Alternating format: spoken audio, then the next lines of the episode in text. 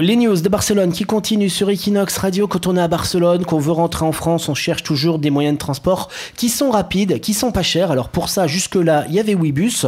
Mais Webus, est-ce que ça va durer encore longtemps, Elisa Alors malheureusement, Webus pourrait disparaître. Ces fameux cars au prix extrêmement attractif, on rappelle, c'est à peu près 35 euros un aller Paris-Barcelone, transportent des centaines de milliers de passagers. Ils étaient 6 millions en 2016.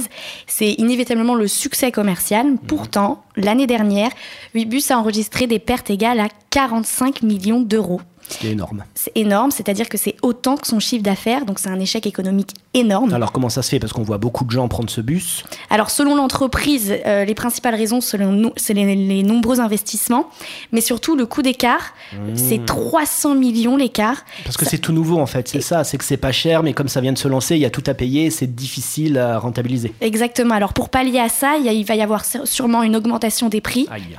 mais surtout, euh, si le redressement n'a pas lieu, bah, ça sera la fin pour Webus. Et là, il vous restera Flexibus, qui est Exactement. un peu le concurrent de Webus. Et on Ou s- Blablacar. Ou Blablacar, voilà. Et on se rappelle de, de toutes les anecdotes qu'on a sorties, nous, sur Equinox. Blablacar, il y avait eu des gens qui avaient eu des problèmes parce qu'ils s'étaient retrouvés euh, dans des voitures où il y avait du shit dedans. C'est ça. Et euh, Flexibus, eux, ils avaient oublié des passagers sur une aire de repos quand euh, les gens étaient allés faire pipi. Bon, sinon, il reste les trains, tout ça, mais c'est beaucoup Oui. plus cher. Voilà, c'est ça.